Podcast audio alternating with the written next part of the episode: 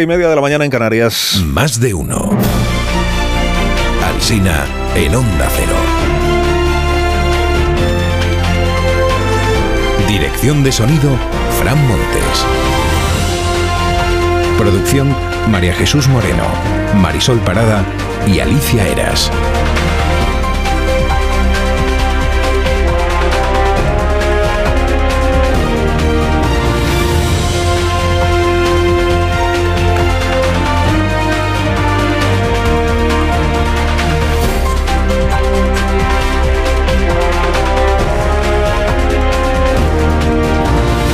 Desde las 6 en punto de la mañana, aquí estamos contándoles cómo está empezando el día. Estaremos hasta las 12 y 20. Y a las 12 y 20 sigue más de uno, pero en cada una de nuestras emisoras, en cada ciudad. Tantos años suspirando por parecernos a Finlandia y resulta que vamos camino de serlo. Los conservadores en Finlandia han pactado con la extrema derecha gobernar el país en coalición. Cae el gobierno socialdemócrata de Sanna Marin y entra el primer ministro Orpo con su socia de extrema derecha que se llama Purra.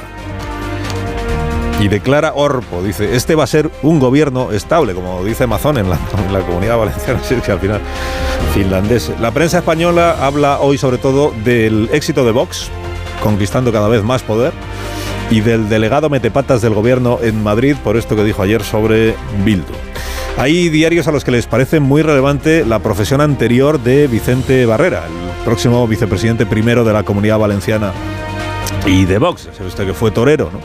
O es, o es torero, aunque esté retirado. La vanguardia, por ejemplo, lo- le parece relevante porque titula en portada: El PP cede la vicepresidencia y Vox elige a un ex torero.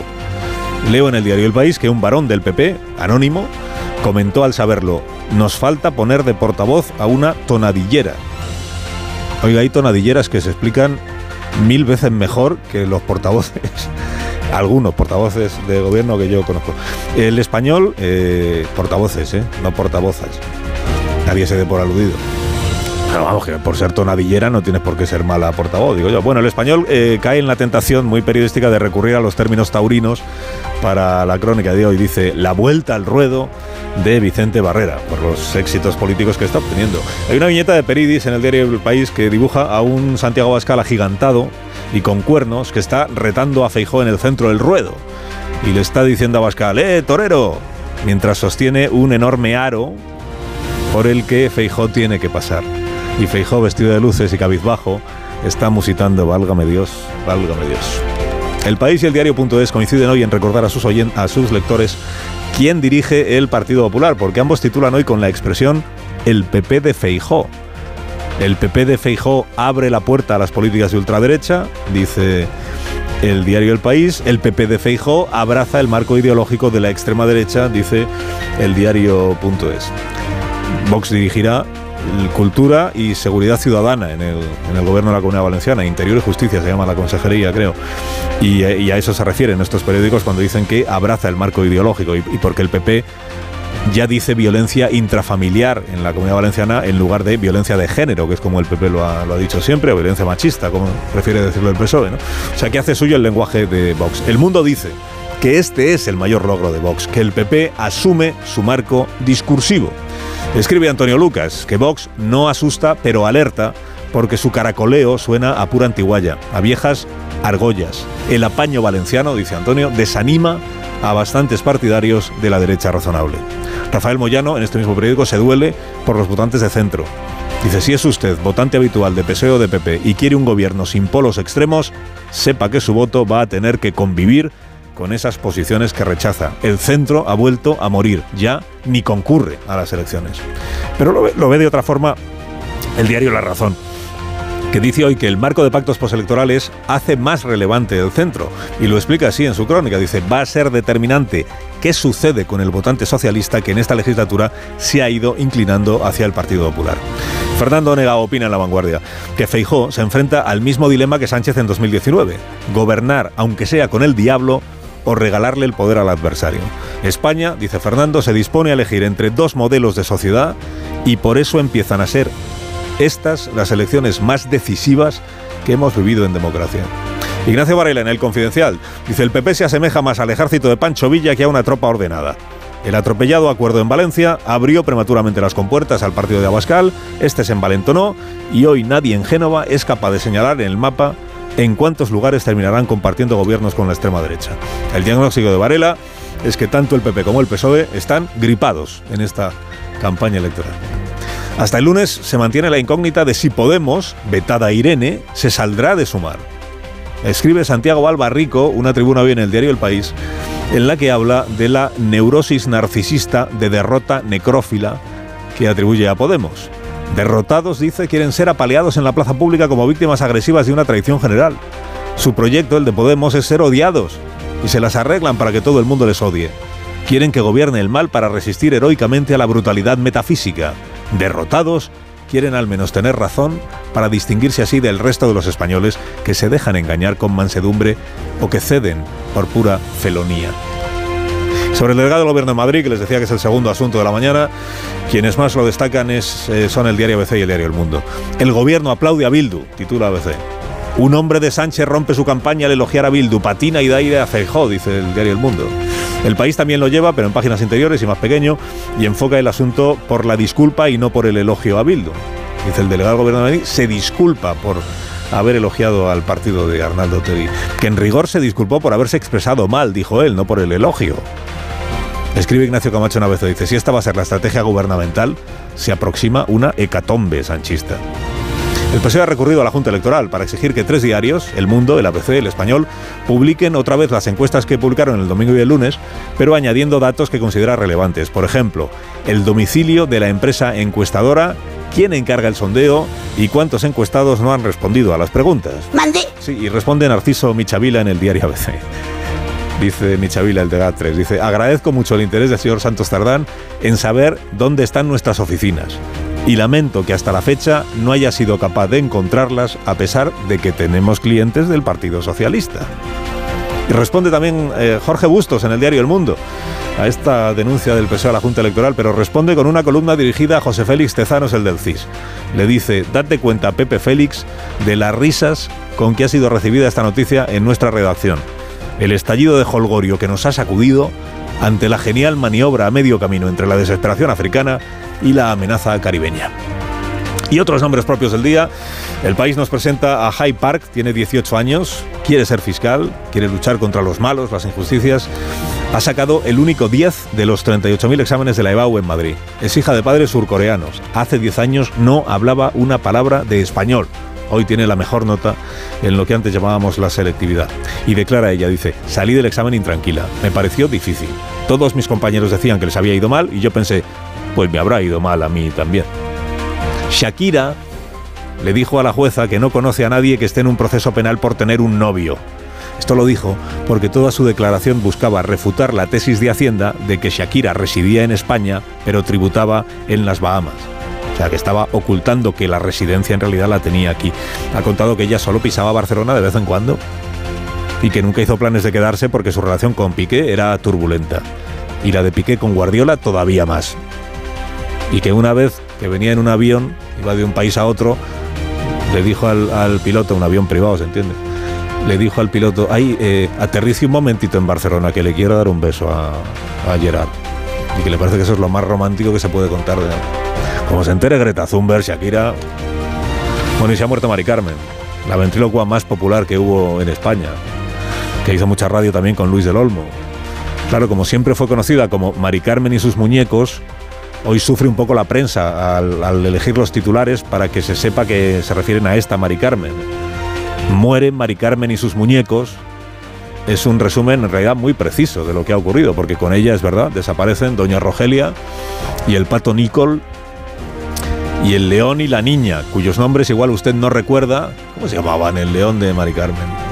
Y la niña, que también de, cuyos nombres igual usted no recuerda, pero mis contertulios seguro que sí.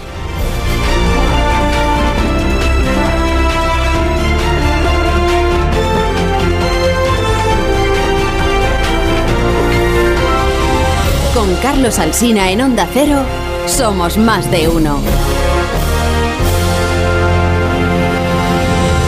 Un consejo de Bio3 para aquellos que quieran cuidar su línea. Oye, vaya tipazo, ¿cómo lo haces? Cuidando lo que como y pidiendo consejo a los que saben. Me recomendaron tomar Bio3 10 Solution. Bio3 10 Solution contiene extractos de plantas naturales, café verde, alcachofa, faseolus, fibra y biotina que contribuyen al normal metabolismo de los macronutrientes. Vienen sobres monodosis que disuelvo en mi botellita de agua y así, además de cuidar mi línea, me ayudan a beber todo el agua que me recomienda mi nutricionista. Así también me cuido yo. Pues ya sabes, a comprarlo y a cuidarte. Bio3 10 Solution. Y si tienes alguna duda, consulta a tu farmacéutico.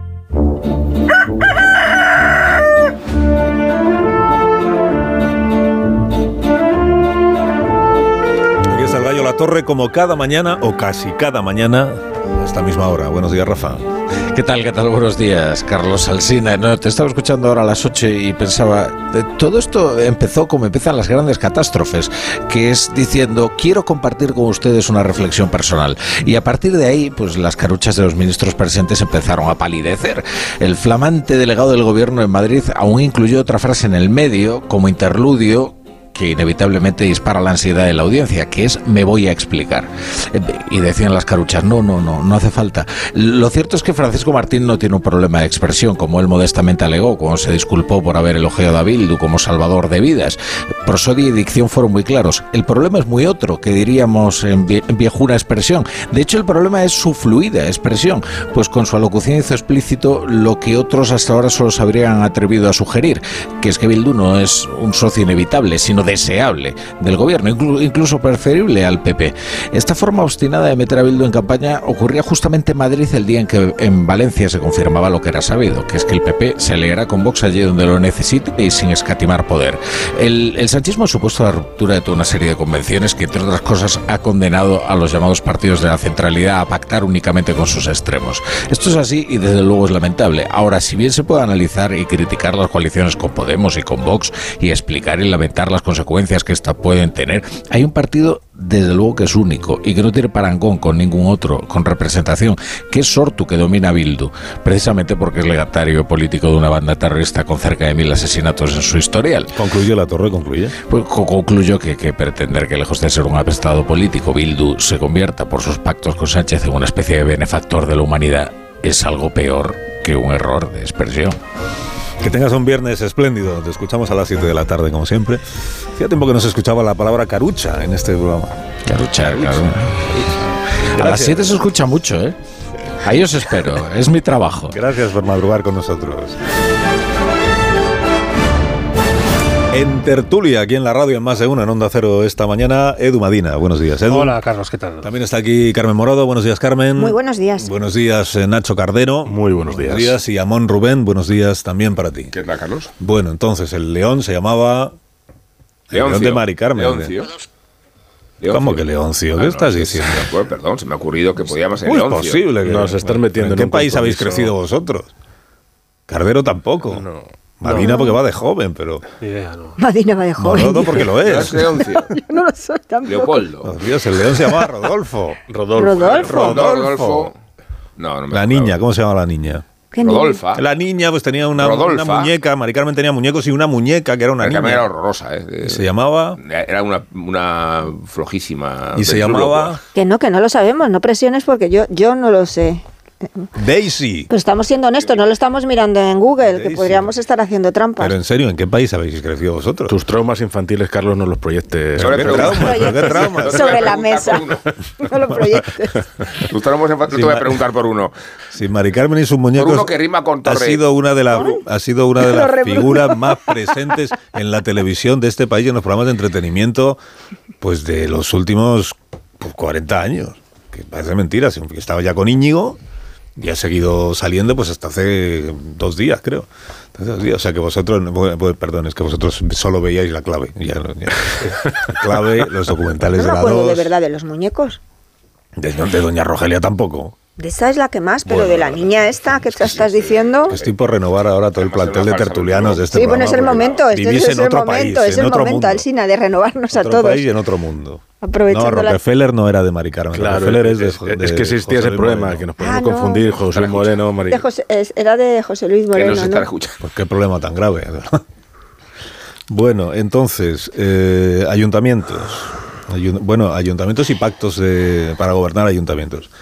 Que queda por despejar de los, eh, digamos, principal, bueno, principales, todos son importantes, que no se me enfade nadie, pero de las grandes ciudades, de las más pobladas de España, queda por despejar Barcelona. Me acuerdo de que Nacho, Nacho Cardero, cuando el señor Feijó estuvo aquí hace una semana, ¿no? Fue la semana Una pasada. semana- la semana pasada, el lunes de la semana pasada. la noción de los días. Eh, tú le preguntaste, creo recordar, precisamente por Barcelona, ¿no? Y cuál iba a ser la posición del Partido Popular, sabiendo que el señor Colboni no ha ganado las elecciones, pero podría ser alcalde de Barcelona. De hecho, matemáticamente lo puede ser mañana, todavía lo puede ser mañana, siempre que consiga el señor Colboni la mayoría absoluta del Ayuntamiento de Barcelona. Los oyentes seguramente ya lo saben, pero no me importa recordárselo una vez más. Lo que dice la ley electoral es que en los ayuntamientos, primero que se constituyen todos 20 días después de las elecciones, por eso siempre es un sábado, que es mañana, y que, eh, salvo que los grupos que no han ganado las elecciones consigan un candidato que tenga la mayoría absoluta de los concejales, si eso no sucede, entonces es eh, alcalde automáticamente el que ha ganado las elecciones. Eso significa que el señor Trías, por ejemplo, en Barcelona, en ausencia de acuerdo de los demás, aunque solo tenga 11 concejales, eh, sería alcalde. Mientras que el señor Colboni, para conseguir ser alcalde, necesita 21 concejales. Creo que estoy haciendo bien los números. 21. Por tanto, no le basta solo con los votos de los concejales del PSC y de En Común, con quien ha gobernado el señor Colboni todos estos años el Ayuntamiento de Barcelona, con Ada Colau. Ada Colau era la alcaldesa y Colboni era el teniente de alcalde. Necesita que participe en esa votación, que le apoyen dos concejales de otros grupos, y los otros grupos son el PP y Vox. Y por eso se ha puesto el foco en el Partido Popular. Bueno, eh, y, y lo que te contestó Feijó, Nacho Cardero, fue que el PP se iba a votar a sí mismo, creo recordar. ¿no? Bueno, básicamente haciendo una interpretación libre pero bastante verosímil de las palabras de que dice Fijo, que siempre, bueno, pues son un poco cáusticas, él eh, vino a decir que entre Colau y Trías él, él se votaría a sí mismo y dejaría de gobernar a la lista más votada que la de Trías, básicamente.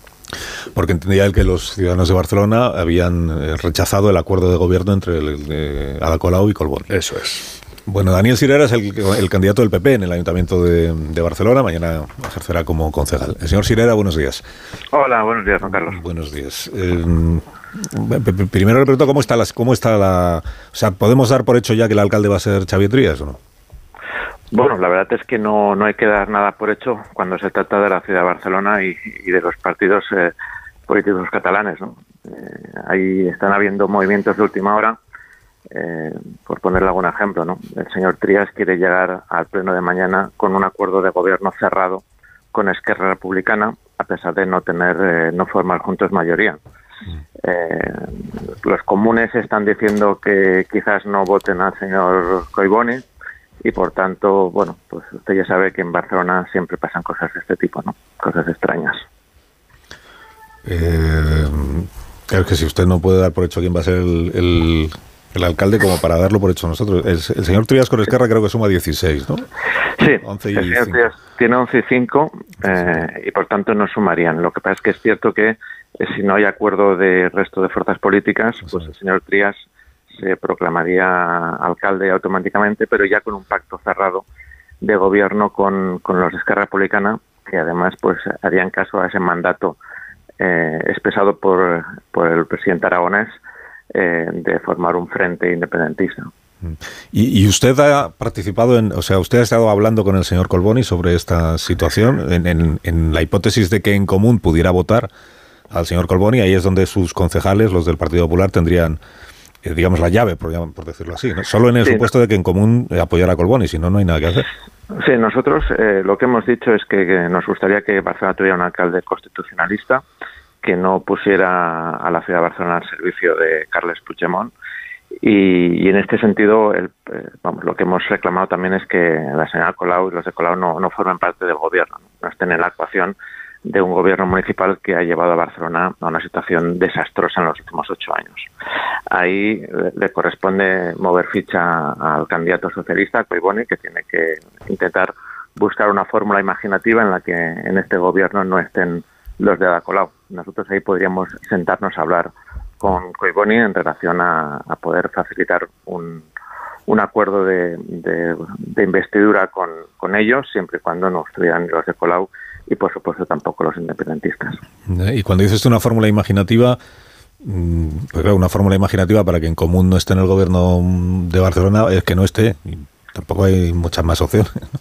Pues claro, lo que pasa es que una fórmula imaginativa para mí podría ser perfectamente que los de com- que los comunes votaran a, a Collboni y después dieran un paso al lado y no estuvieran en el gobierno municipal y por tanto no condicionaran de manera negativa el futuro de la ciudad de Barcelona. Y, y por lo que usted sabe, el señor Colboni le ha planteado ese escenario a Ada Colau y, y ella ha dicho que no.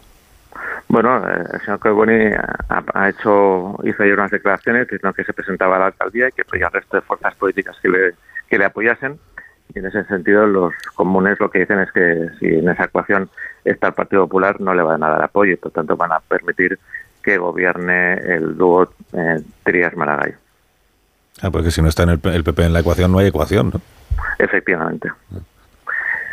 Nosotros, claro, tenemos cuatro votos. ¿no? Con los cuatro votos podemos hacer muchas cosas, pero milagros eh, todavía no. ¿no? Y por tanto, mm, claro, se, se nos presenta una, una situación complicada. Usted entenderá que eh, si yo voto a Trias, pues eh, de alguna manera estoy facilitando. Si yo voto a Coiboni, estoy facilitando de alguna manera que estén ahí los, los de Colau. Yo a Trias ya he dicho que no lo voy a votar jamás, pero también es cierto que eh, votarnos a nosotros, pues al final la ley claro, lo que dice es que gobierna la lista más votada. ¿no? Nosotros tampoco tenemos esa responsabilidad, pero bueno, vamos a trabajar eh, en estas 48 horas, eh, o en estas 24 horas, mejor dicho, todo lo que podamos para que eh, Barcelona tenga un alcalde constitucionalista y sensato. Bueno, veo que usted no descarta entonces la posibilidad de que Colboni acabe siendo el alcalde de Barcelona, pero en realidad eh, esto está en manos de, de los de en común, de, de los comunes o de los de Ada Colau. Es decir, si ellos aceptan que el, que el alcalde sea Colboni, pero no formar parte del gobierno municipal, ya está hecha la esto que llamamos la ecuación. Claro, lo que pasa es que no parece sencillo que ellos que estén dispuestos a abandonar eh, la- las sillas, ¿no? Eh, aquí todo el mundo está priorizando, por desgracia, más los intereses eh, personales y políticos particulares partidistas que los intereses de la ciudad de Barcelona. Pero, pero en ese caso, quien estaría haciendo alcalde a Trías, por decirlo en estos términos, eh, sería Ada Colau, no, no sería... Sin duda, sin duda.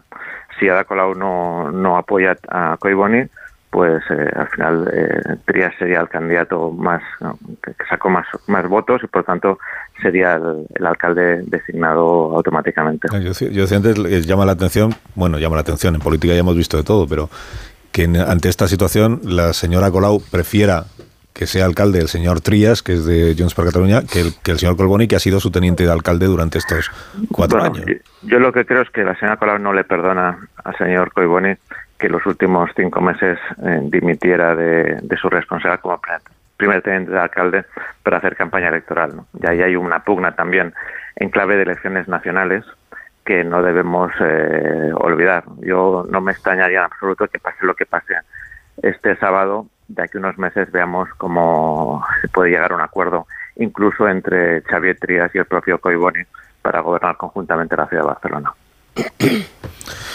Bueno, ya que hablo con usted, que hace mucho que no hablábamos, eh, le, pregunto cómo está viendo el paisaje general, no, solo el de, el de Barcelona. El paisaje general me refiero a lo que ha ocurrido en las elecciones del 28 de mayo y lo que está ocurriendo ahora, que es- está habiendo negociaciones del Partido Popular, de su partido, con, en ayuntamientos y también en gobiernos autonómicos. Hemos hablado antes de la Comunidad Valenciana y de lo que se está negociando en, otros, en la región de Murcia, en Baleares, en Aragón. Esto de que el, de que el Partido Popular ya, eh, digamos que de manera abierta esté abriendo los gobiernos autonómicos o municipales al partido Vox. Eh, ¿A usted qué reflexión o qué impresión le, le produce? Mira, a mí lo que me gusta es que mi partido pueda gobernar eh, en solitario, ¿no? Y que pueda llegar eh, a acuerdos puntuales, pero, pero que el Partido Popular sea quien gobierna. Lo que pasa es que también hay que mirar hacia la responsabilidad de, del Partido Socialista. Eh, si usted entenderá claramente que si el Partido Socialista permitiera que la fuerza política más votada, que en este caso es el Partido Popular, pudiera gobernar, no haría falta llegar a acuerdos con formaciones políticas eh, como Vox.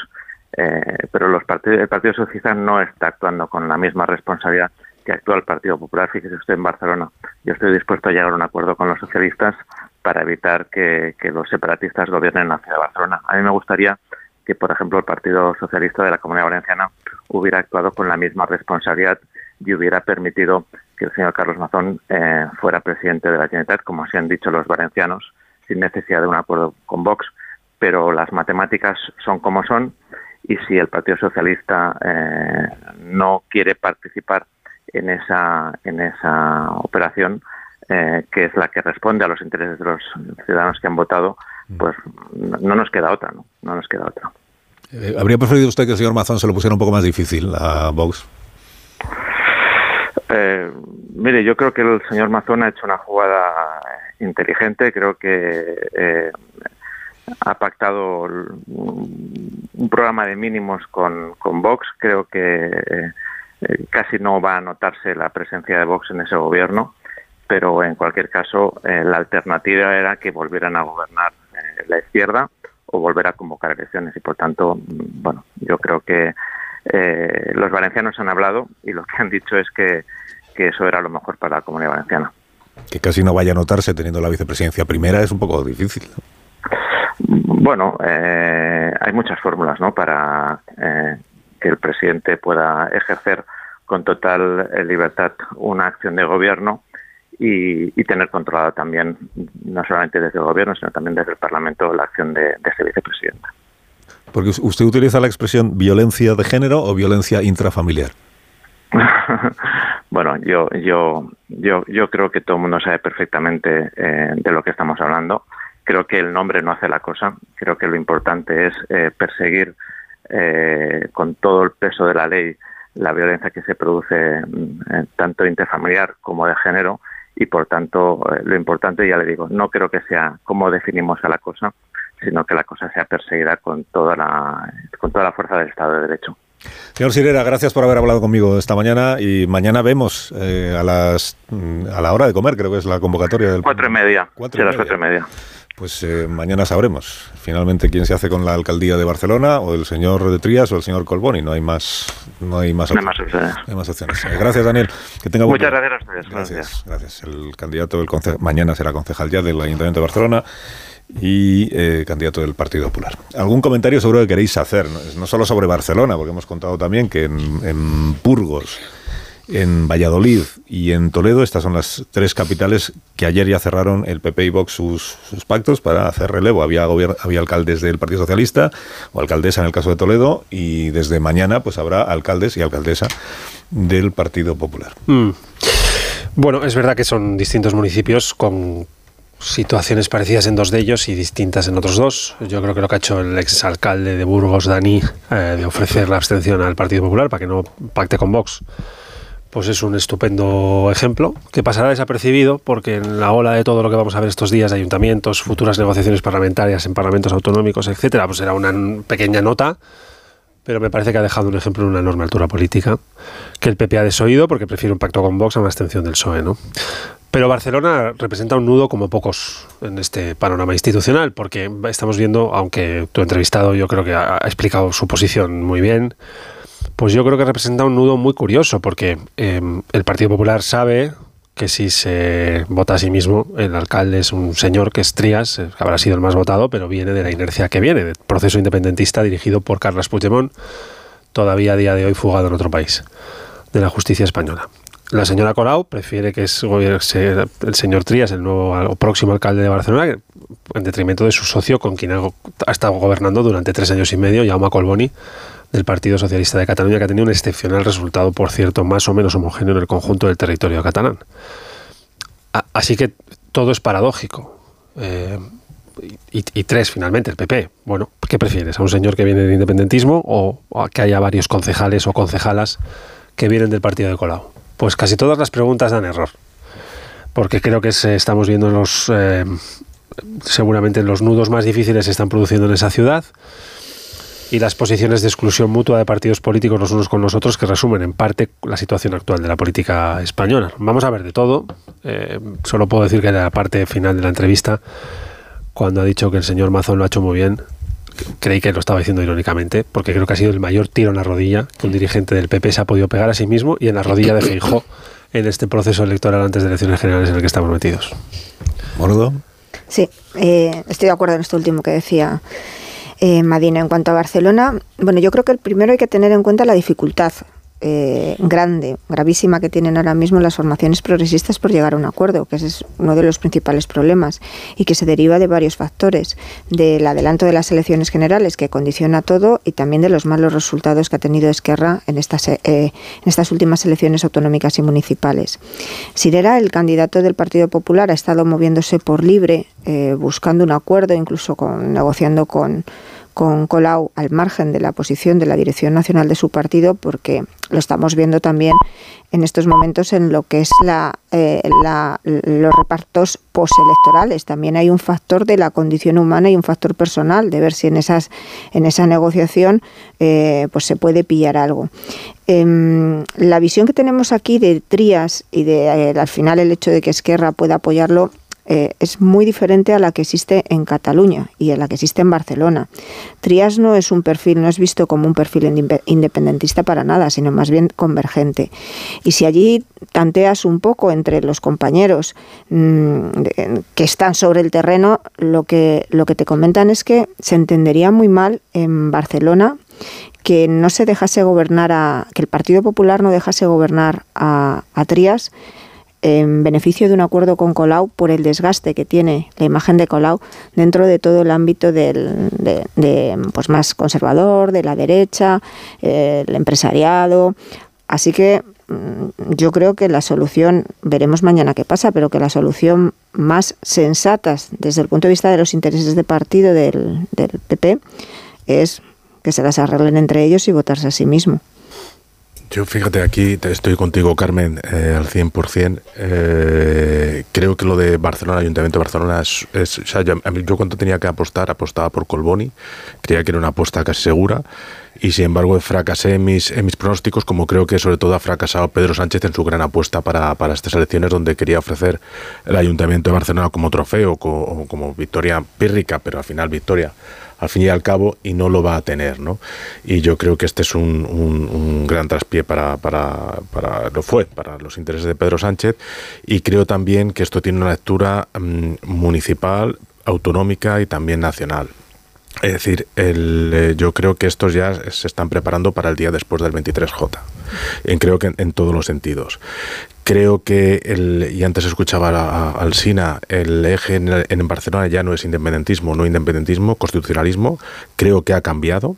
Creo que los mismos que daban una, palmada a la espalda antes a Sánchez y a RC y a Aragonés son los mismos que ahora le dan una palmada a la espalda a Trías y a Fijó. Creo que Fijó se siente mucho más cómodo con un Trías, sinceramente, por lo mismo que decías, Carmen, porque no lo ve tanto como un candidato o como un alcalde independentista, como un alcalde convergente, donde él se mueve bastante bien en ese, en ese esquema. Y, y yo creo que, que, se está moviendo un poco más para desalojar a Colau y volver a, Barcelona pues a una senda pues bueno más ortodoxa no lo que pasa es que este este eje que yo creo que no va a funcionar en Barcelona que es eh, independentismo constitucionalismo y que si funciona más ideológicamente lo que sea eh, izquierda y derecha en, a la hora de elegir a creo que va a ser totalmente lo contrario a partir del 23J. Yo creo que a partir del 23J, sea cual sea el resultado, con un Sánchez más débil pero presidente del gobierno, o con un Feijó dependiente en mayor o menor medida de, de Vox, va a volver eh, a, a las flamas independentistas, las manifestaciones, etcétera, etcétera para recuperar el, el, el, aire demoscópico que han perdido. Es decir, RC se dejó 300.000 votos en las municipales eh, eh, hace nada y sabe que va a tener una gran sangría el 23J con el voto útil que va a ir al PSC. Entonces, para revertir esta situación de sangría de votos, lógicamente van a tener que inflamar su discurso RC, como lo van a tener que seguir inflamando Junts, y con lo cual tendremos otra vez, después de estas elecciones generales, yo creo, una vuelta a los titulares gruesos eh, independentistas. Y después, respecto a los ayuntamientos, yo creo que el, lo que vamos a tener eh, mañana sábado y el domingo es un mapa totalmente distinto. Y yo creo que eso es lo que va a quedar. Es decir, tú vas a coger el, mapa municipal de antes y lo vas a comparar como el de ahora, y, vas, como si fuese un GIF, y vas a ver que todos los colores han cambiado. ¿no? Y yo creo que es la imagen o el mensaje que va a transmitir este mapa totalmente distinto es que el mapa de las municipales eh, ha cambiado radicalmente y que anticipa lo que va a pasar en las generales. Para mí ese es el gran titular, va a ser un mapa sobre todo azul es verdad que en muchos ayuntamientos, como habéis dicho, va a, va a tener que pactar con Vox. pues, eh, Zaragoza, eh, perdón, Zaragoza, no, el Toledo, Valladolid, Guadalajara, etcétera, etcétera. Pero esto que le dais mucha importancia, yo creo que en Génova se la dan poco porque creen que está bastante naturalizado el apoyo de Vox al PP, igual que se naturalizó, se blanqueó en su día el apoyo de, de Podemos, eh, del PSOE a Podemos, ¿no? de Podemos al PSOE. Quiero realmente que estos en Génova tienen la convicción de que esto ya no les penaliza. Y después van a intentar para compensar, para soplar y sorber al mismo tiempo, esto que decía al final eh, Madina, pues también van a intentar en otros ayuntamientos pues que no aliarse con Vox y hacer uso de que son los de la lista más votada para poder gobernar en solitario en, en estos ayuntamientos. ¿no? Es, soplar, es soplar y sorber al mismo tiempo en una estrategia que es verdad que es muy complicada para el señor Fijo. Yo estoy de acuerdo contigo, Nacho, porque además así lo acreditan las, las encuestas y los estudios que que tienen en Moncloa y que tienen en el Partido Popular respecto a que dentro de lo que es el espectro del centro derecha eh, los acuerdos entre PP y Vox están más que eh, amortizados, o sea que se dan de, por sí, ¿no? No, ¿no? no te mueven nada. Ahora, a, mí me parece que eh, lo que ha pasado esta semana, sobre todo tomando como referencia el acuerdo de Valencia, que no entraba en los planes de la Dirección Nacional y mm, yo creo que en la puesta en escena, su presentación y su rapidez em, ha roto de alguna manera esa estrategia que se tenía en la gestión de, eh, de, una realidad que obligaba evidentemente a llegar a, a, acuerdos con Vox. La realidad es la que es y tú tenías que llegar a unos acuerdos. Pero en el caso de Valencia, ni los plazos ni el contenido. Entonces, en un momento en donde te enfrentas a una campaña electoral en la que, eh, viniendo de las autonómicas y municipales, la clave está, o una de las claves más importantes, es en el corrimiento de fuerzas desde la izquierda y desde el centro hacia la figura de Alberto Núñez Feijó, que ya se mm, viene produciendo durante toda la legislatura, fue decisivo y se notó muchísimo en esos, en esos estudios demoscópicos cuando llegó Feijóo a la dirección nacional del partido y volvió a producirse un revulsivo después de las elecciones autonómicas y municipales de mayo. Ahí se abre un interrogante sobre ese voto más de izquierdas, más moderado, que no quiere a Sánchez, pero que yo creo que tampoco la imagen de un posible ticket Feijó-Vox tampoco les convence.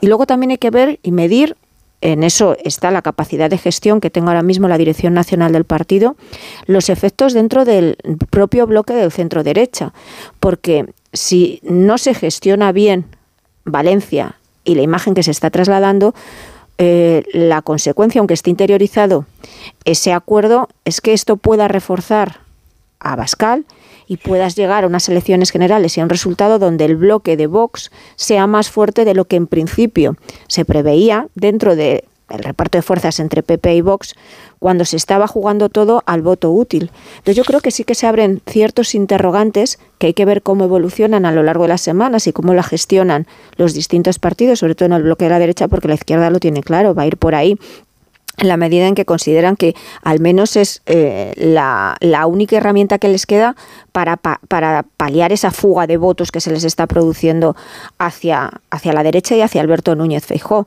No ya porque crean que con esto dan la vuelta a las elecciones, a una derrota que tienen bastante interiorizada, sino la posibilidad de conseguir al menos un grupo parlamentario lo más digno posible. Una pausa, una pausa, una pausa, una, pausa. Son las 9 y 8 minutos, una pausa. A la vuelta continuamos eh, con el análisis y recibiremos naturalmente, como cada viernes, a Raúl del Pozo. Ahora estamos aquí de nuevo. Más de uno en Onda Cero. Carlos Alsina. En Onda Cero.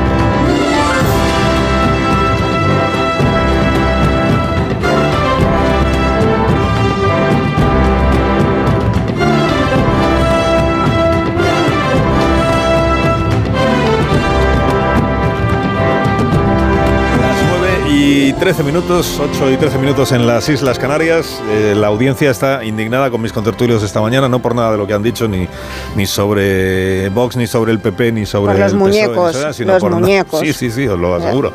Me están pidiendo vuestras cabezas, vuestras cabezas, por no, por no formar parte de la, de la sociedad normal, la que se sabe que Rodolfo era el león, y en fin.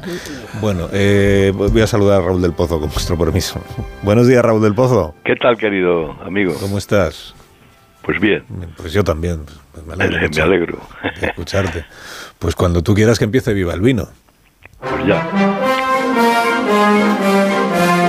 En la Catedral de Murcia se guarda el corazón de Alfonso X el Sabio y en la cuesta de Gos de Águilas la estatua de mi amigo Paco Raval. Decía la leyenda, mata al rey y vete a Murcia. Pero donde han vuelto a inventar la seda ha sido en Valencia. No se sabe si con permiso de Génova o en plan taifa. Se ha roto el cordón que aislaba a vos y una derecha puede tragarse a la otra.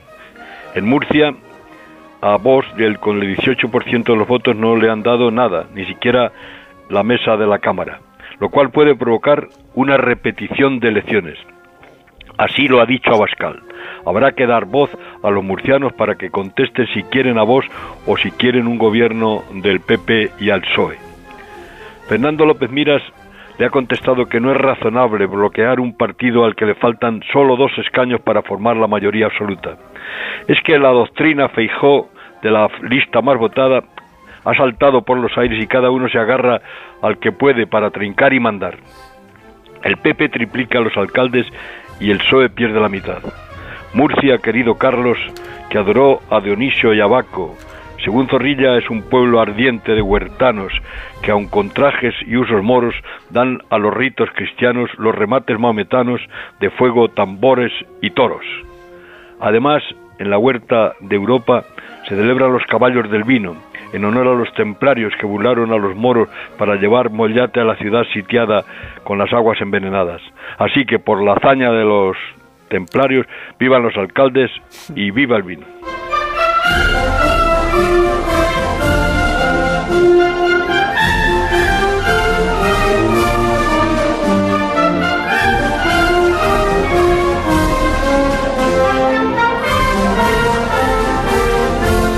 Que tengas un fin de semana espléndido, Raúl del Pozo, y que disfrutes A ti te lo deseo también. y a tus Muchísimas perros. gracias. Muchísimas gracias. Un abrazo. ¿Vas a colgar? Sí. A ver, a colgar. Joder, hoy tenía el día duro. El día duro. Bueno, pues celebrado queda el vino en puertas de este fin de semana que ya casi estamos iniciando. ¿Dónde nos habíamos quedado? Eh, creo que pedía turno de palabra Yo quería hablar Edu. Madina, también Amón quería hablar. también quería hablar. Por favor, Rubén. ¿Queréis hablar de la Comunidad Valenciana, de los ayuntamientos? Yo de la Comunidad Valenciana, del entreguismo de, de Mazón, de las facilidades con que el PP negocia con Vox y de la insólita connivencia de una coalición que marca el rumbo de las demás porque se lo pone muy fácil a todas. Y en ese mismo contexto de la indignación e irritación que ha provocado la presencia de un torero. Así que voy a hacer un homenaje corporativo a ese oficio, que dignifica la política y no al revés, y que lamentablemente viene representado no por un torero de signo progresista, sino por un torero oscurantista. O sea que el problema no es que sea el vicepresidente la profesión que desempeña, y en ese sentido me resulta indignante toda la ferocidad con que ha reaccionado el columnismo de la izquierda. Torero, ¿no? O el titular de la vanguardia, que es una vergüenza como si fuera una escala de la sociedad impropia de participar en la vida social o en la sociedad civil. Y según el torero, ¿no? Eh, lo que quiero decir es que, por un lado, Vicente Varela no representa la tauromaquia y, por otro lado, Vox tampoco puede convertir la tauromaquia en un espejo identitario. Y creo que esas dos confusiones están en juego cuando ridiculizamos la figura del torero. Bueno, pues si el torero se llama Luis Mazantini, que lo fue gobernador de, de Guadalajara y de Ávila, porque vamos a discutir la idoneidad de un torero, de una tonadillera, de un barrendero. Eh, lo difícil es ser torero, ser político lo es cualquiera, como demuestran los casos de Ayuso, de Pedro Sánchez o de Revilla. Y lo difícil es ser Vicente Barrera cuando su abuelo llevó el apellido y el nombre a, a la plenitud. Eh, por eso creo que estamos eh, olvidando o, o desviando dónde está el escándalo el escándalo es que tenga Vox un vicepresidente en la Generalitat Valenciana. Que e- esa, esa persona, y no ese torero, tenga unas ideas absolutamente inquietantes, muchas de ellas filofranquistas expuestas, como lo ha hecho con total descaro en los últimos años. Y que el Partido Popular pretenda convencernos de que es normal, normal, vincularse como se está haciendo a, a- un partido de signo y de sesgo nauseabundo. Bueno, pues lo único interesante que tiene el fichaje de Barrera es que sea torero y todo lo demás es lo que a mí me preocupa. Yo estoy completamente de acuerdo que me da igual más bien la profesión no solo de este señor, sino de todos los demás, sino los contenidos de un pacto. eh, que desde mi punto de vista es insultante en sus primeras redacciones y preocupante en los contenidos expuestos en sus segundas versiones. Lo primero, vergüenza. Lo segundo, preocupación. Lo tercero, a mí me parece inaudito lo que ha hecho Mazón. Y me pregunto si Feijóo sabía que esta negociación estaba en- en vías, mal. Pero si no lo sabía, todavía peor.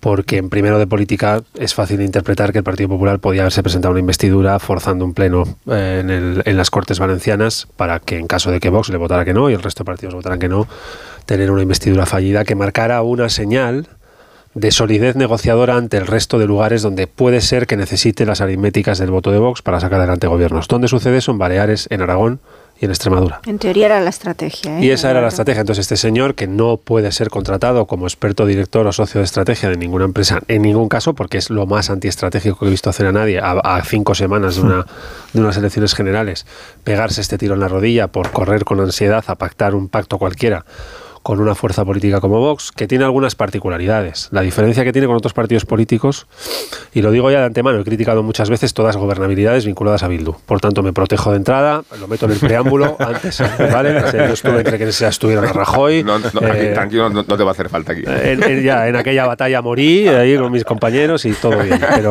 para, en aquella abstención. Por tanto, creo que Vox es un partido incompatible con muchas fuerzas, de, muchas formas de vida que hay en España. Es un partido incompatible con aquello que no le cabe en la cabeza. Es, es- es un partido que busca que su país, España, se parezca a ellos, que sea un país a su imagen y semejanza. Y es, por tanto, un país muy pequeño porque en su cabeza cabe una España muy pequeña. Toda la pluralidad de nuestras formas de vida, en formas de identidad, orientaciones sexuales, modelos de familia, creencias religiosas, todo eso es incompatible con el posicionamiento político de, de- Vox ante la realidad política que, en este caso, pues compete a la Comunidad Valenciana, pero que mañana vete a saber si puede competir también a Aragón, a, a Baleares, a Extremadura o quién sabe si al conjunto de España. ¿no? Por tanto, aquí está el gran elefante en la habitación del Partido Popular, de este Partido Popular, el que dirige el señor Alberto Núñez Feijóo. El anterior, el que dirigía Pablo Casado, parecía tener resuelta esta frontera de una manera más serena y calmada. Este, el que dirige el señor Feijóo, parecía tener un enfoque distinto a esta relación con este partido de extrema derecha. Mazón y el PP en la Comunidad Valenciana han, ven- han venido a desmentir que esto sea así. Y creo que hoy no se le escapa a nadie que Feijóo tiene un problema que hace dos semanas no tenía. Pero diré más, los valencianos y las valencianas tienen un problema el doble de grande que el que tiene Feijóo. es que estos señores que niegan la violencia de género, que le llaman violencia intrafamiliar, que, que pretenden imponer modelos propios al conjunto de la sociedad, van a entrar a gobernar, sean toreros, fontaneros, abogados o amas de casa o, o ingenieras, con no sé cuántas consejerías y una vicepresidencia del gobierno, de nada más y nada menos que de la Generalitat Valenciana, que en términos poblacionales no es una comunidad autónoma menor. Eduardo, la, la gran parte de las eh, responsabilidades políticas están recayendo en la cultura y en la seguridad, que son los dos ámbitos donde más puede ejercerse la propaganda, de la mano dura y de la batalla cultural, que es que es exactamente lo que quiere Vox. O sea, yo, yo me refiero, entonces, ¿qué negociación es esta? Pero- pero- Iba a decir qué coño de negociación es esta, lo acabo de Es la contranegociación. Pero, pero por favor, Pero un, po- un poco de, resistencia. no había, verdad, Rubén, eh, eh, Eduardo, ¿pensabais que no iban a entrar Vox No, en los gobiernos que- hace dos, tres semanas? Nacho, de verdad. o yo, sea, yo creía que tenía un poco más de palabra fijo. Cuando, cuando lo decía aquí el esterturiano Borja Semper también que no iban a. Pero alguien se creía que. todo perdona, el mundo oye, sabía que iban a pactar con Vox ¿puedo- y que iban a entrar en los gobiernos municipal y autonómico. Puedo esperar de Vox, puedo, puedo esperar, perdón, puedo esperar Pues del no, no, partido. pues yo no, ¿eh? Yo tampoco. No, no, Bueno, pues yo- oye, mira, o sea, pero, pues, pero Nacho, no, pero no necesariamente porque en la Comunidad de Madrid no entraba en el gobierno Vox en el año, no. en el año en 21 Andalucía, y era necesario para la investidura. Pero cuando, cua- si es necesario, si no es necesario no va a entrar No. Vox, pero cuando Pero- sea necesario va a entrar Vox. Pero en Madrid era dice En. Madrid era necesario en el 21. Sí, y no entró. No hablo de ahora que tiene mayoría Con absoluta. Juanma Moreno En el tampoco, 21 no cuando no entró necesario. Tú puedes forzar unas elecciones, tú puedes forzar unas elecciones, pero cuando tú realmente es, eh, tu poder o tu peso de Vox en un parlamento autonómico o en un municipio es de un concejal o de cuatro diputados, cosa, no tienes fuerza para imponer entrar en el gobierno. Sí, sí, Tienes Nacho, fuerza, tienes, perdona, eh, Rubén, otra tienes cosa- fuerza otra para cosa es que si tienes eres- no eres fuerza para imponer tu entrada en el gobierno en cuanto depende de ti que haya investidura o no haya investidura. Da igual que sea un diputado o 15. Si depende de ti, tú tienes fuerza para reclamar entrar en el gobierno. Otra cosa es la respuesta que se te dé. Si la respuesta que se te da es tú verás, si quieres que vayamos otra vez a elecciones, es tu responsabilidad. Esa es una posible respuesta. La otra posible respuesta es, da igual que tengas uno o quince, como te necesito, entra en mi gobierno. ¿Qué quieres? ¿Cultura y seguridad ciudadana? Aquí tienes cultura y seguridad ciudadana. ¿Quieres vicepresidencia? Aquí tienes vicepresidencia. No, es otra posible no es lo respuesta. mismo de necesitar a un diputado Entre que necesitar a medias. 15. En- A ver, y en la Comunidad Valenciana Sí, sí, necesitamos es a muchos exactamente lo mismo. Para una investidura te da igual necesitar a uno que necesitar a Sí, 15. pero la fuerza como la, en la- en el entorno actual justificas tu, tu, tu, tu dar el- permitir gobernar el solitario al PP o, de, o exigir entrar al gobierno. No es lo mismo. Es que en la Comunidad Valenciana el argumento no ha sido el peso que tiene Vox en, en el En Parlamento parte sí, Autonómico. en no, no, no. sí. Yo ayer hablé aquí con el señor Mazón. Ah, bueno, que diga Mazón lo que quiera. Ah, vamos. bueno, yo tengo que fijarme de quién ha negociado y quién va a presidir ese gobierno. si me y aquí Pero ayer ¿cómo lo que dijo el negocia? señor Mazón es que hay una eh, sintonía tal en el programa de gobierno, en lo que necesita la comunidad valenciana. Hay una sintonía tan elevada, tanto que no fue capaz de explicarnos de verdad, eh, qué aporta Vox a su programa de gobierno. Eh, y, y la conclusión que yo también saqué ayer hablando con el señor Mazón es que él habla el mismo idioma que, que Vox. Por eso fue tan rápido todo y se entendieron tan rápidamente. Porque la otra opción que tú tienes, ahora, ahora estamos escuchando dos discursos a la vez que a mí me parece son muy, entre- muy interesantes. Que uno es, es muy natural que Vox forme parte de los gobiernos donde está el PP, porque tienen eh, programas objetivos comunes, porque la gente ha votado cambio. Es muy natural. Y a la vez se nos está diciendo, pero bueno, que Mazón le ha dado unas consejerías, pero que las ha vaciado de competencias. ¿eh? Que en realidad lo que les ha dado es, es nada. ¿eh? Y que además él va a seguir presidiendo el gobierno de tal manera que las consejerías las va a controlar él, ¿no? Oiga, aclárese, aclárese. O es natural que Vox entre en el gobierno, o no me venda usted que entra en el gobierno, pero no va a mandar. ¿eh? O sea, en realidad no. Pero Le han dado cultura, pero la cultura la va a llevar Mazón. ¿eh? Pero es que eso no es verdad. No, ver, claro que no. es verdad. O sea, a eso me A ver, refiero. Es que tiene justicia Mazón- interior. Es que no, es que claro que va a mandar. Claro que va a tener Pero. Nacho, lo que tú estás claro, comentando, claro. eh, lo que, eh, eh, a ver, la gestión de esa negociación, yo te puedo comprar el argumento de que era obligado llegar a algún tipo de entendimiento con Vox. Espera, déjame a mí, por favor. Pero la, no, que ya veo que, me- te veo que me ibas a interrumpir. Eso yo. es así. Sí que me ha cedido el puesto muy galantemente. Pero eh, es así.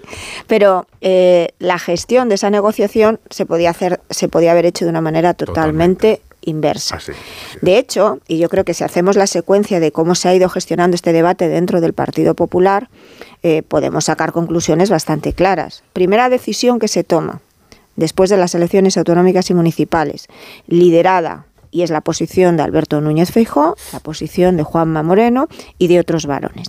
Es ante esta situación y evidentemente con una trampa que te coloca en mitad del camino porque y juega y hace- bien juega sus cartas que son las que tiene el, eh, el Pedro Sánchez sale de un resultado terrible y convoca elecciones sabiendo que esto este elefante se iba a poner en medio del camino hacia la campaña de las elecciones generales retrasar retrasar y cobrarse muy caro cualquier tipo de acuerdo y trasladar a la opinión pública la imagen de que nosotros nos resistimos, negociando además un programa eh, que no suponga traspasar ninguna de las líneas rojas. Y ahí es, tienes el tema de la igualdad, la violencia machista, y en esto Alberto Núñez Feijóo ha sido siempre muy claro, tema de inmigración, cuestiones que son claves, que no molestan a la derecha, que va a seguir votando eh, al Partido Popular o, o a Vox en la medida en que puede más esa pulsión del cambio y de echar al gobierno de Sánchez, pero que sí pueden molestar a la izquierda y al centro.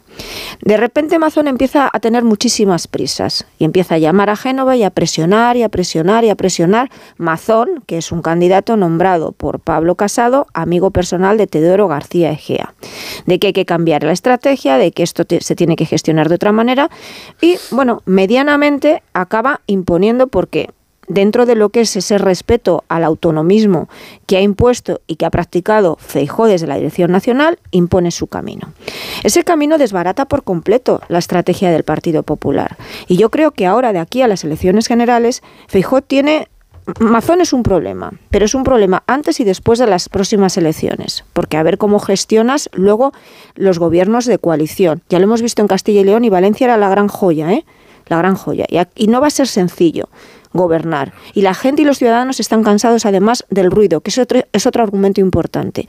Y yo creo que de aquí a las elecciones generales el reto que le ha puesto Mazón encima de la mesa a Feijo es, tiene que ser capaz de garantizar que su credibilidad se mantiene pura. Y su credibilidad es que lo que ha dicho hasta ahora, tú lo pones en contraposición con lo que está haciendo Mazón y ahí ya tienes un problema. Tienes además que seguir, tiene además que seguir mm, preservando esa imagen de líder moderado. Y tú tienes un documento programático que te ha sacado Amazon, donde aunque sea cierto que el tema de igualdad lo sigue controlando el Partido Popular, has asumido términos y contenidos que puede que no se lleven a la práctica, pero que desvirtúan lo que se ha estado diciendo hasta ahora por parte del Partido Popular. Entonces, mm, a mí me parece que no me sirve el argumento de no había otra alternativa. La realidad hay que gestionarla, lo, lo acepto, pero la tienes que gestionar teniendo en cuenta tus intereses a presente y a futuro. que a mí me preocupa mucho que digas que eh, Fijo es una figura marginal en la constitución del gobierno. No, yo no digo que sea una figura no, marginal. lo parece. Digo que homologa el, gobierno que homologa eh, gestionando todo lo demás, porque es el gobierno nuclear por la importancia, por la relevancia y porque es el primero que fija las normas y acuerdos que además, según se van conociendo los detalles, son cada vez más inquietantes. El punto de partida con esos cinco puntos era un esperpento. O sea, ¿cómo puedes dar a la sociedad como prueba de lo que te une un cinco puntos que son un ejercicio de retórica eh, y- lamentable en su forma de construcción y, y- y en su expresión puramente semántica? O sea, primero eso. Después, según vas conociendo, los detalles cada vez son más estremecedores. Que esto se haga bajo la mirada crítica de Feijó cuando al día siguiente en el programa de Federico no hace otra cosa que abrazar la idea. No, y, no sí, sí, sí lo hace. no, y, y nos no, no, lanza un mensaje cabreado Feijó diciendo, ah, si no queréis que hagamos, tengamos pactos con Vox, votadme a mí. Ahí ya no tienes alternativa porque no puedes masiva". enmendar a Amazon. Bueno, Ahora, yo pues- te pues- parecerá muy contradictorio, pero yo sigo creyendo, yo sigo creyendo que Feijó no gobernará con Abascal después de las próximas Sí, pero elecciones Fe- generales. Feijóo no gobernará con Abascal, pero porque Abascal lo quiere. No porque. No, No, no porque. sí bueno, por no, Feijóo no. no. Eh, La, Sí quiere. la- la estrategia de Veremos Vox- si- la si ahí no- se vamos a estrategia unas elecciones en es- función de La estrategia de Vox es muy clara: es en las municipales y autonómicas entre los gobiernos y en las generales no, Yo digo- entrar para hacer una oposición que, le- que se pueda convertir A mí me en. parece Yo no lo veo así. increíble, increíble que la forma de combatir el antisanchismo sea elegir exactamente sus mismas armas. Y que el mensaje que él traslada al Partido Socialista me lo quiera trasladar a mí. Porque está muy bien que le reproche eh, Feijó a Sánchez sus pactos con los partidos anómalos, separatistas, Bildu entre ellos. Pero es que un ciudadano que está creyéndose el discurso de la moderación y del centro, me está diciendo todo lo contrario. Y a mí no me va a reprochar a, a Feijó si yo he pactado o no con Bildu, ¿sabes?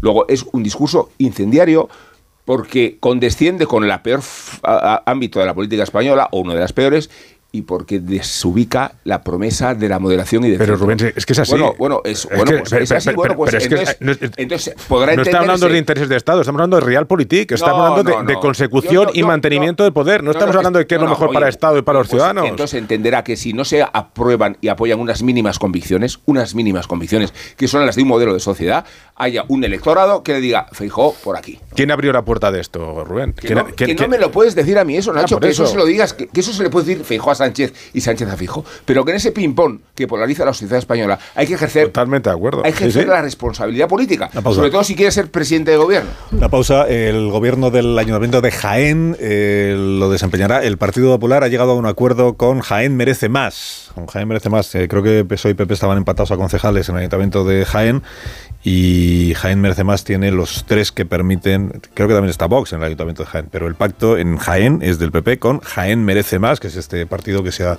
eh, significado pues por su talante reivindicativo, por, re- por reclamar eh, más inversiones para Jaén, que se tenga más presente a Jaén y que se defiendan las, las cuestiones propias de allí. No con Vox, sino con Jaén Merece Más. Es el acuerdo que permitirá al PP gobernar ese ayuntamiento. En 28 minutos, las 10 de la mañana, una hora menos en las Islas Canarias. A la vuelta hablamos de Francisco Martín y les explicamos primero quién es y luego ya lo que ha pasado. Sí, porque si no.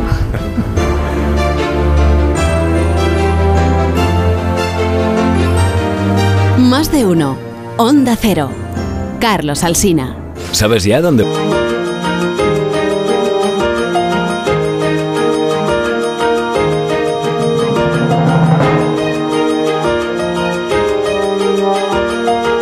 Más de uno. Onda Cero. Carlos Alsina.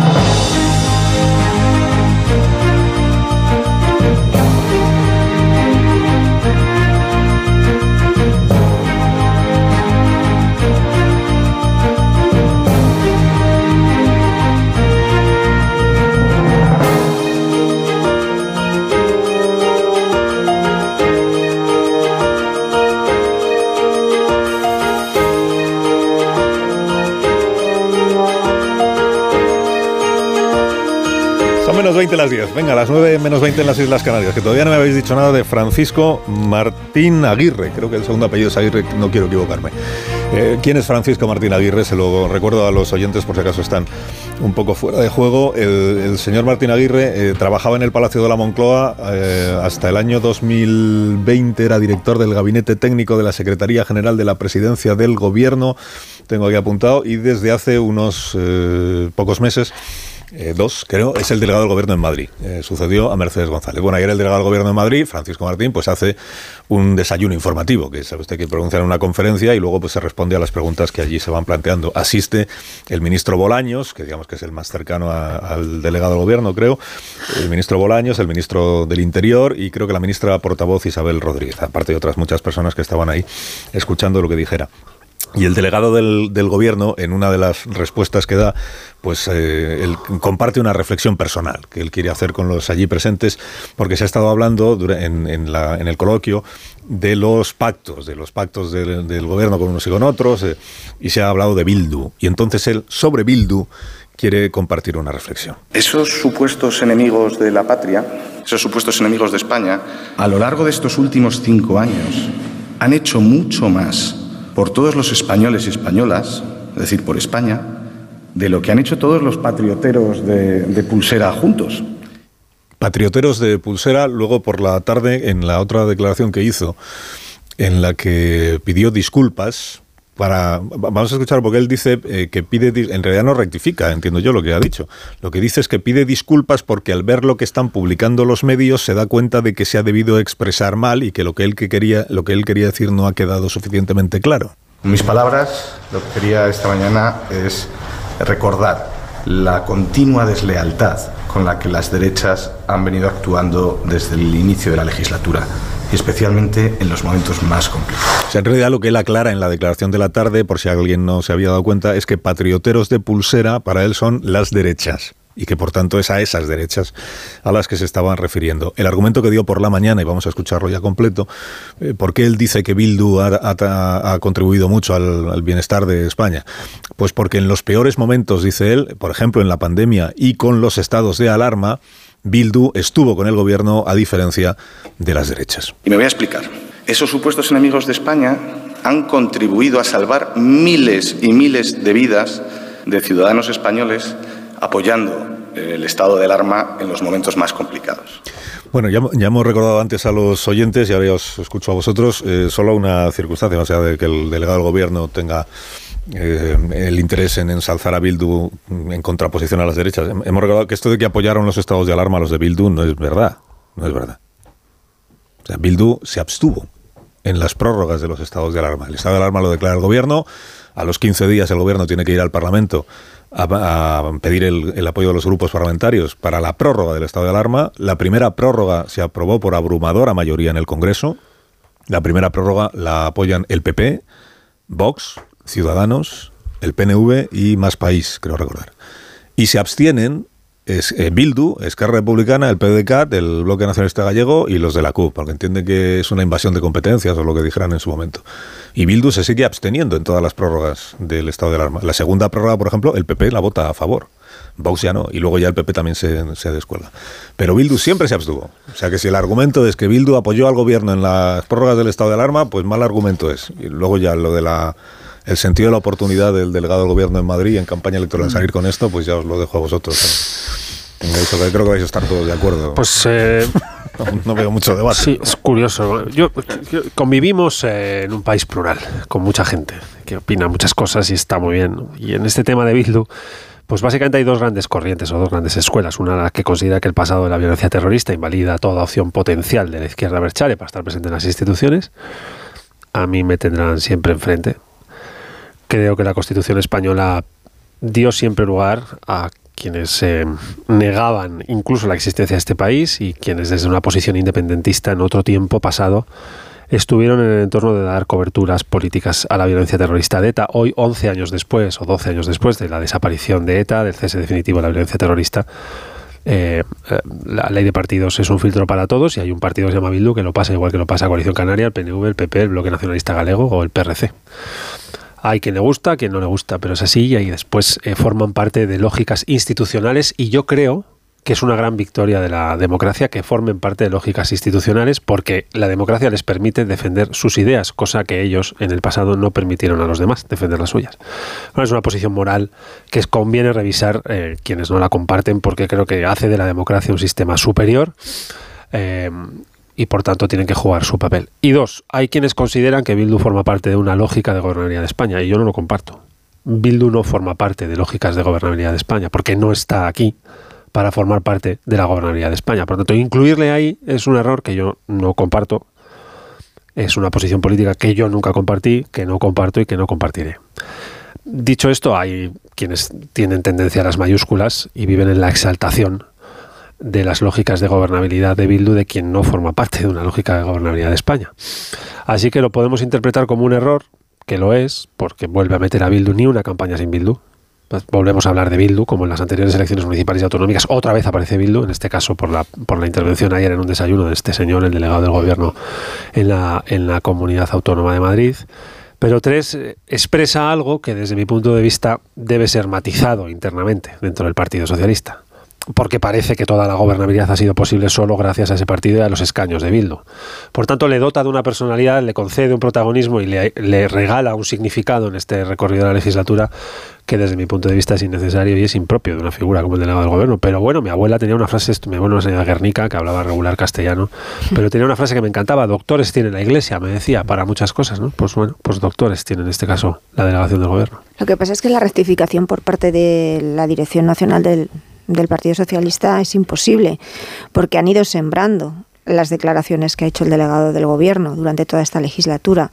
Hay una responsabilidad directa en el grupo parlamentario, en la dirección del grupo parlamentario, y una responsabilidad directa en Moncloa y en el presidente del Gobierno, en normalizar en el papel de Bildu en la gobernabilidad de España, eh, incluso cediéndoles el protagonismo a la hora de presentar determinadas eh, leyes y privilegiándoles a ellos en la negociación y en la información por encima de otro socio eh, nacionalista vasco como es el partido eh, el, PNV. Lo que tú el discurso que tú haces, Edu, que yo lo yo, yo lo comparto, además es que lo ratifica el hecho de, de que el, el, pacto entre el PSOE y Bildu es el único límite que han traspasado, o el límite más claro que ha traspasado el Partido Socialista en esta legislatura en contra del sentir mayoritario de sus votantes. Eh, es lo que más daño les está haciendo, junto también con el desgaste que tiene la figura de Pablo Iglesias y de Podemos y de ese acuerdo de, coalición. Porque entienden los votantes socialistas, eh, según los números cuando se les preguntan, que mm, son dos partidos que no tienen nada que ver desde el punto de vista ideológico y que de esos pactos, incluso comparándolo con el de Esquerra, el pacto del PSOE con Bildu es el que más incomodidad les produce. Pues si vuelves a colocar otra vez a Bildu en el centro del tablero, pues que asumas también las consecuencias, evidentemente, porque una disculpa no es suficiente después de las declaraciones que hizo ayer el delegado del gobierno. Para mí es admirable, la verdad es digno de admiración, los esfuerzos ímprobos que está haciendo el PSOE por perder estas elecciones. Eh, yo, yo, yo, me puedo imaginar un, inicio de campaña peor, pero, pero la verdad es que es prácticamente inimaginable, ¿no? Y efectivamente, como decía Carmen, eh, cuando a, un, a un socialista andaluz eh, estas declaraciones pues le hacen quedarse en casa, ¿no? Mucho más, incluso le, ahuyentan más estas declaraciones que cualquier pacto, por ejemplo, del PP en la Comunidad Valenciana uh, con Vox. Y después lo que decía también Edu de la, eh, la lógica de la gobernabilidad de España de Bildu, independientemente de de, que, de, si eh, dieron su visto bueno o no a los estados de alarma. Es que la verdad, todo lo que hace Bildu no es por el interés de España, todo lo que hace Bildu es por su interés particular. Y tenemos que partir de esta premisa. Es que lo demás es inconcebible. Y después, eh, lógicamente, ha, dinamitado toda la estrategia del Partido Socialista. Es decir, eh, yo creo que hay, os está viendo, se está viendo claramente tres ejes. El, Partido Socialista primero está intentando ocultar a Sánchez, lo va a intentar ocultar a Sánchez, no, no, no tanto los mítines, o sea, que de los mítines, no va a intentar que no vaya, lo va a intentar eh, focalizar en los debates y en entrevistas como la de que aquí tendrá el próximo lunes. Es decir, lo va a buscar, lo va eh, como cuña publicitaria también está muy bien, pero, pero es verdad. Me lo apunto. Es decir, ocultar, ocultar a Sánchez de los mítines en las procesiones, tal, pero que vaya aquí a los debates y a las entrevistas, lo va a intentar ahí focalizar aquí. Eh, después también ocultar a RC y Bildu durante esta campaña, porque saben que las municipales y autonómicas, el hecho de que sacaran Bildu en la recta final, el, les penalizó o acentuó una tendencia eh, que ya había, y también le, le, fastidia lo tercero, lo de la bandera antifascista, ¿no? De que viene el PP con Vox de la mano, dicen, bueno, si es que tú vas con Bildu y has naturalizado al Bildu, déjame a mí que naturalice una opción que por lo menos se mueve dentro del marco constitucional como es Vox, ¿no? Entonces, esta triple estrategia que podía haberle funcionado al PSOE, con declaraciones como la de Francisco Martín, pues que se totalmente y no tienen ningún viso de éxito. Que hagamos una pausa. Sí, porque iba, iba, a decir exactamente lo mismo. No, si vais a decir lo mismo, no, no es necesario. Pues digo, iba a hacer un resumen de los, de los tres bien, comentarios. Te, te, damos por escuchado. Te damos por escuchado. Como decía, a mí no me llames inaudito, ¿eh? Por ahí no paso, por ahí no paso. Esto es en el capítulo de ayer. Sí, pero de ayer en el debate en Castilla y León. Sí. Esto es inaudito y el otro se, se indigna y dice, pues no nos llama primero fascistas y ahora inauditos. Respuesta Vox a Igea. Menudo insulto. A, inaudito, esto es inaudito. Un minuto. Ahora, Se ha quedado inaudito. ahora, ahora. Ignacio Rodríguez Burgos nos cuenta la actualidad económica. Tú más. Más de uno en Onda Cero. Más de uno en Onda Cero.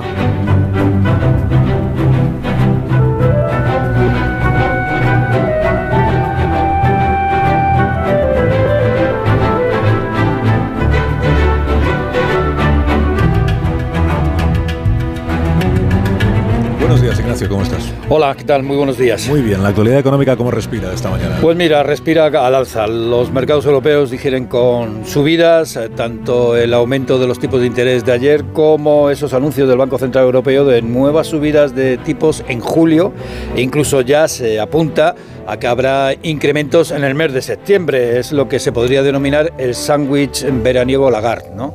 Eh, tanto en julio antes de, de irte de vacaciones y cuando regresas pues te encuentras que la hipoteca te subido.